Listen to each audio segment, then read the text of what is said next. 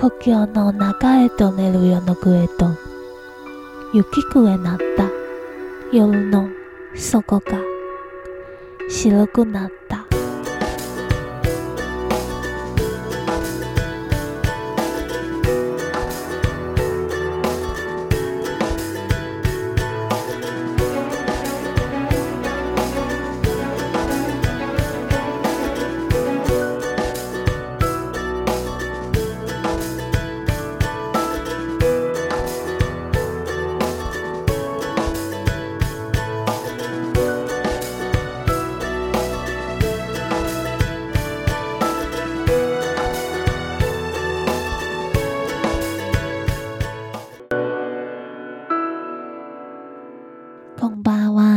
大家喜欢我新剪的片头曲吗？那在听完这么磅礴的音乐，希望有帮助大家更进入到雪国的气氛。接下来，让我们进入正式的讨论。我有点不太知道该怎么写这篇文案，现在连情歌都很少听。我发现长大以后，我是越来越没有办法去看这种纯文学的爱情小说或电影，会不自主的去思索其中的逻辑和可能性。这样说来，懂得越来越多，好像也是上天给我们的一种残酷。以前小时候当然是看了很多，像《Before Sunrise》系列、《巴黎野玫瑰》、《Weekend Park》等等。尤其我又很喜欢法国电影，法国电影在阐述爱情的情绪，那是特别浓烈的，跟我们今天要探讨的日本文学和电影又是截然不同。那我对法国电影的热爱，足以让我在未来再对它做一集，希望你们期待一下。那回到日本文学。我不太相信现实生活中会有像川端康成这样细腻的男子。对不起，我不是要引起性别论战，男人也可以有细腻的一面。但是搬到现实生活中，依照我的经历，我见过这样的男人，通常都会让我有一点反感，甚至会让我觉得他们剥夺了女人独有的一面。日本文学有一种独树一格的气息，这跟他们的时代背景有关。二战战败后，日本社会经历了一段信仰崩坏的黑暗时期。在这样子颓丧的社会风气下，就诞生了几位极具代表性的日本文学家。最出名的，从太宰治、芥川龙之介、三岛由纪夫到川端康成。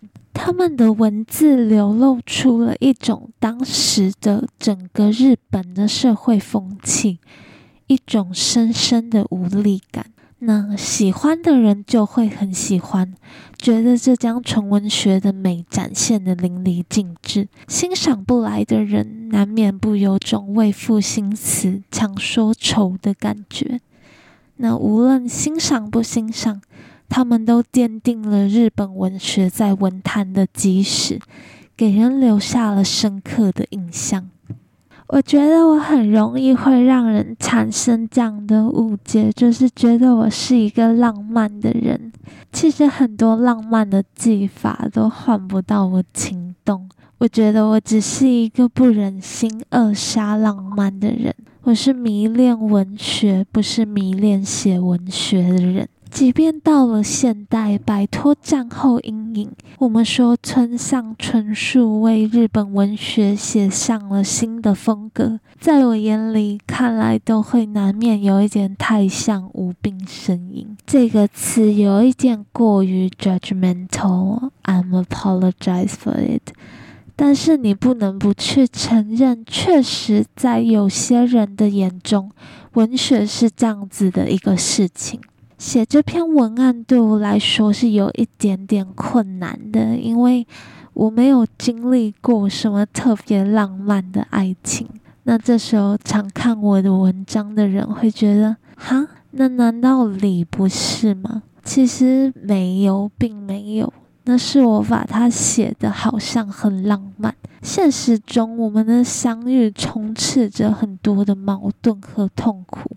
看的人之所以觉得浪漫，是因为那是我想让大家看见的。人的身体在经历一个他无法承受的重量的时候，会进入到一种保护机制。对我而言，这种保护机制就是我的幻想。越痛苦，我越要将它写得浪漫，写的脱离现实。那就是一种让自己免受于现实影响的我保护自己的方式。很难想象，哦，当我感受到我爱的人对我产生的冷漠，我反而会选择将它转化成一种更有温温度的文字。这也是我现在一直在做的，在写这个文案的当下，我也一直在想着爱是什么。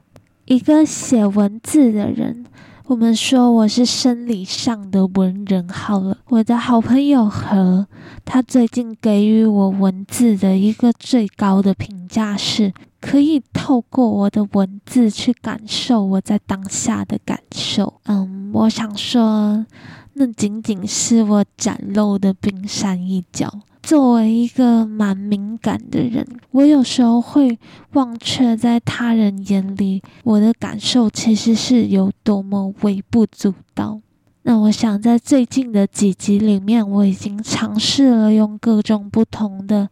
科学角度去解读思想，去让你们理解我的所思所想。那在今天的这一集，我们不做任何的解构，不做数据的分析，不思辨脑中所想，仅用听，用五感去感受纯文学的美。接下来的内容是我读川端康成的《雪国》时特别有感触的文字。同时，我想到了我在十八、十九岁的一些日记，我把这些内容做了结合，像一首诗一样念出来。我在写这个文案的时候，正在听《星际效应》Hans Zimmer 的 soundtrack，那你也可以去听听看。我觉得有一种嗯不谋而合的感受。川端康成的《雪国》是一本纯文学的情爱小说，描述冷酷的纨绔子弟岛村，在白皑皑的雪国遇上为重病未婚夫筹医药费去当艺妓的居子和美貌动人的叶子，三人之间纠葛的故事。岛村在书中不断重复着“牡丹妮”，这就是中文“徒劳”的意思。为将死之人筹医药费的屈子是一种徒劳，对叶子的美的爱持也是一种徒劳。没有结果的情感都是徒劳，那么爱就是一场徒劳吗？不曾拥有过浪漫的人会明白爱是什么吗？描写没有看过的舞蹈，实属无稽之谈。再没有比这更纸上谈兵了。但那是天堂的事，欣赏自己空想的舞蹈幻影，仿佛憧憬那不曾出现的爱情一般。我写不了感想，只是记记这些标题、作者和书中人物，以及这些人物之间的关系。句子说着。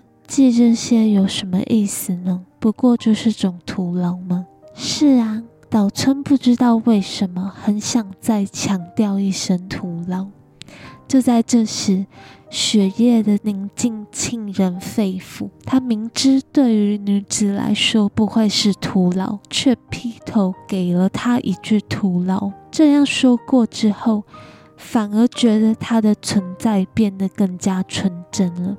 头罗丹呢？So this one，我眼巴巴的望着，像在等一个永远不会结束的雪季。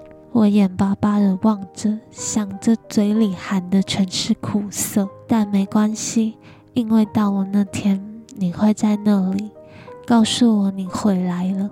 他的话声优美而近乎悲凄。那嘹亮的声音久久地在血液里回荡。如果很多事情可以用言语来解释的，那都是最简单的。我做了一场梦，梦中一直在流血，醒来在一片灰色。现在是夜晚，没有阳光，映不出那片蓝色窗帘的忧郁。没有烛火的街道少了些什么，就像我少了些什么。我常常回到那里，母亲以为这是我的无声抗议，她夜夜难寐，难过我为什么变成这样。头发日渐苍白，我眼睁睁看着岁月爬上她的发梢，却沉默不语。她不知道我每晚都哭，哭那些我所拥有的。和没拥有的快乐稍纵即逝，难受长夜漫漫。我是个陌生人，我从不曾熟识任何人。已经是三个钟头以前的事了。岛村感到百无聊赖，发呆的凝望着不停活动的左手食指，因为只有这个手指才能使他清楚地感到就要去会见的那个女人。奇怪的是，越是急于想把它清楚地回忆起来，印象就越模糊。在这扑朔迷离的记忆中，也只有这手指所留下的几许感触，把他带到远方的女人身边。他想着想着，不由得把手指送到鼻子边闻了闻。当他无意识地用这个手指在充满雾气的窗玻璃上画着，不知怎么的，上面竟清晰地映出一双女人的眼睛。看到衣服下摆，岛村不由得一惊：他到底还是当了艺妓吗？可是他没有向这边走来。也没有动动身子，做出迎客的脚态。从老远望去，他那亭亭玉立的姿势，使他感受到了一种真挚的感情。他连忙走了过去，默默地站在女子身边。女子也想绽开她浓湿粉黛的脸，结果适得其反，变成了一副哭丧的脸。两人就那么默然无言地向房间走去。虽然发生过那种事情，但他没有来信，也没有约会，更没有信守诺言，送来五道造型的书。在女子看来，准以为是他一笑置之，把自己忘了。按理说。岛春英是应该首先向他赔礼道歉或解释一番的，但岛春连瞧也没瞧他眼，一直往前走。他觉察到，他不仅没有责备自己的意思，反而在一心的倾慕自己，这就使他越发觉得，此时自己无论说什么，都只会被认为是不真挚的。他被他折服了。沉浸在美妙的喜悦之中，一直到楼梯口，他才突然把左拳伸到女子的眼前，竖起食指说：“他最记得你呢，是吗？那样就行了，因为唯有女人才能真心实意的去爱一个人呢。”栀子脸上微微发红，她垂下了头，后领空开。从脊背到肩头，仿佛张开了一把白色的扇子。她那抹上厚脂粉的肌肤，丰满的令人感到一种无端的悲哀，看起来像棉被，又像什么动物。如今的世道吗？岛村嘟哝了一句，却又觉得这话分明是虚假的，不禁有点寒心。然而。栀子却天真的说：“什么时候都是一样的啊。”过了一会儿，他抬起脸来，茫然若失的补上一句：“你不知道吗？”他那贴身的红色内衣看不见了。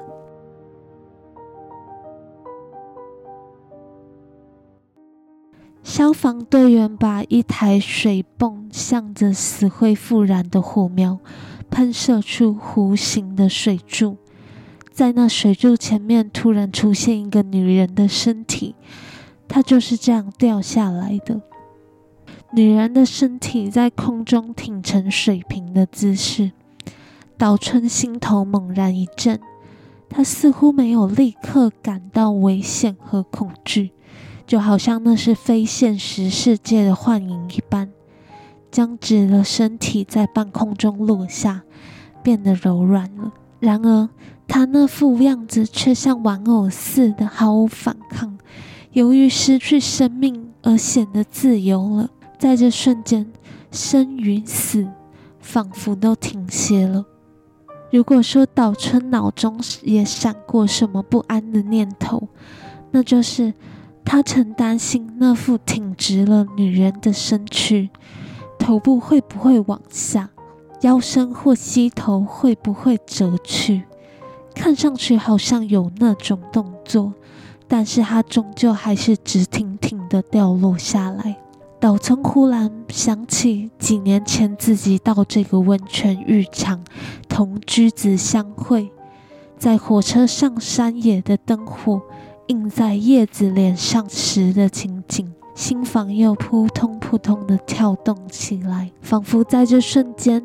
火光也照亮了他同之子共同度过的岁月，在这当中也充满着一种说不出的苦痛和悲哀。之子拖着艺伎那长长的衣服下摆在被水冲过的瓦砾堆上，踉踉跄跄地走过去，把叶子抱回来。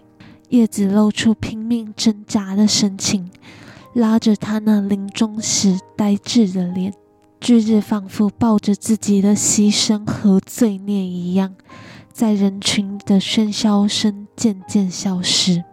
他们蜂拥上来，包围住橘子。他们两人让开，请让开！岛村听见了橘子的喊声：“这孩子疯了，他疯了！”橘子发出疯狂的叫喊。岛村企图靠近他，不料被一群汉子连推带的。撞到一边去！这些汉子想从橘子手里接过叶子抱走。待岛村站稳了脚跟，抬头望去，银河好像哗啦一声，向他的心坎上倾泻了下来。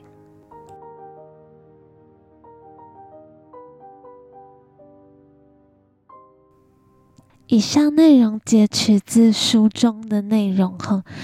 我想改掉过分解释的这个习惯，直接念这本书，让大家引依靠文字做想象。内容的前段是书的开头，最后是书的结尾。为什么川端康成的《雪国》是如此一部讲述小情小爱的文学？在里面你看不到任何时代的影子。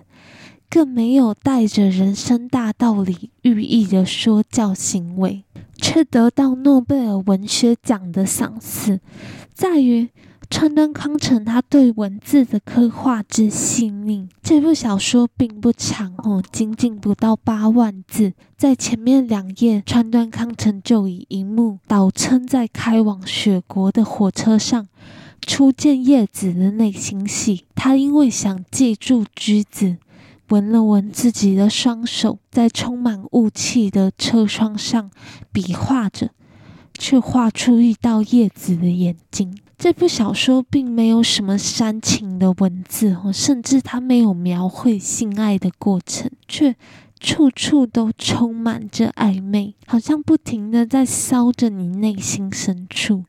他做到了一种若隐若现的遐想。搭配着雪国这冰冷的场景，三人之间的互动却让你有一种很火热的想象。这在纯文学里面是非常高级的表现。哈，到了结尾，之子无力抱着死亡的叶子，岛村则在一旁看着这一幕，用这幕三人的无力感贯穿整部小说的主轴，也就是岛村一直在说的。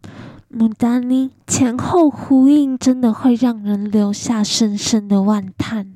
我的标题写着“爱是一种徒劳吗？”这是我最近一直反复在问自己的一件事。这本书一个隐含的寓意，不是爱是一种徒劳，而是我们一生之中所做的任何没有结果的追寻，是不是都是一种徒劳？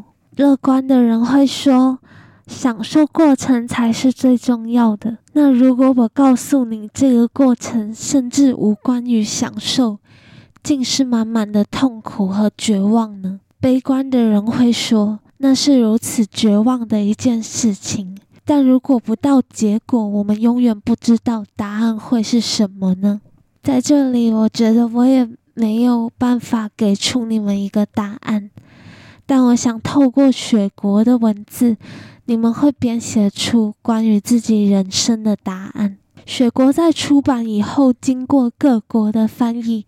被翻拍改编成电视剧和电影无数次，比较著名的应该是一九五七年的版本。在去年二零二二年，日本有再次的翻拍，男主角是高桥一生，女主角是绪奈。这一部好像不知道为什么网络上的资料很少，我想当时在台湾也没有上映。我蛮喜欢高桥一生的。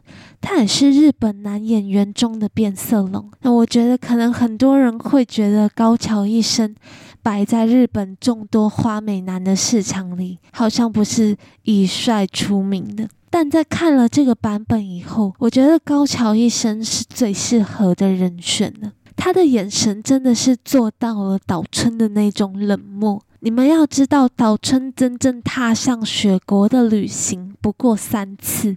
所以你们可以知道，他对雪国这个地方的情感，对居子的情感，从来都不是什么缠绵悱恻。他就是他偶尔对生活感到疲倦了，就想去那里放放假。那甚至不在他的生活里占有一席之地。所以，但是去。居子的爱就不是这样的一个事情，所以你说居子对他的爱是不是一种徒劳？包括他目睹了叶子的死，他心里都想的都还是哇，这是一个多么美的画面。其实翻拍，我觉得在女主角的部分是比较困难的，因为你要做到去演绎居子的一颦一笑，时而妩媚，时而强悍。时而天真，时而世故，这个转换之间很容易会表现的过分矫情。像绪奈去演，就会有一点点给我有这样子有一点用力的感觉。但我觉得在二零二二年的这个版本是最现代呈现，去还原雪国的美的一部。毕竟，你真的想去到一个一直下雪的地方，你想象他们只穿着和服，有去过雪地的人都知道那是会冷死的。所以，我觉得透过这个电影去知道日本有这样的一个地方是很美的。虽然川端康成没有实际的透露出雪国的这个背景是哪里，但是他在创作雪国的期间。曾五度到了日本新泻县的这个汤泽町，那大家可以去 Google 看看汤泽町这个地方，应该也算是日本的温泉圣地。我感觉因为刺青的关系，我已经完全被日本温泉禁止。或是有去过的朋友可以跟我分享一下，这部纯文学的小说是最贴贴近一种纯粹的美。很多的美都是虚无又空洞的。事实上，美本身即是一种徒劳，但是我们还是不放弃的去追寻美的事物。我身上有一句刺青，就是 "We live only to discover beauty, or else is the form of waiting"。这是我几年前看到的一首诗。那我觉得也很符合我对于人生的追求，所以就把它刺了下来。那今天的这一集，希望大家听完都可以感受到其中，哪怕只有一点的美。嗯，这一集我预计上的日子是刚好是那个嗯七夕，就是情人节。所以，这就是我给大家的一个罗纳式的浪漫。那今天的节目就到这边。In case I don't see you, Good afternoon, good evening, and good night。我是罗娜，我们下集再见，拜拜。